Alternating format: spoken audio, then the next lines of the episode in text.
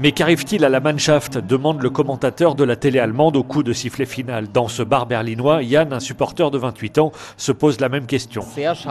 C'est vraiment dommage. Tout le monde pensait qu'on passerait. Mais la victoire du Japon contre l'Espagne est complètement inattendue. C'est très décevant. J'attendais beaucoup mieux.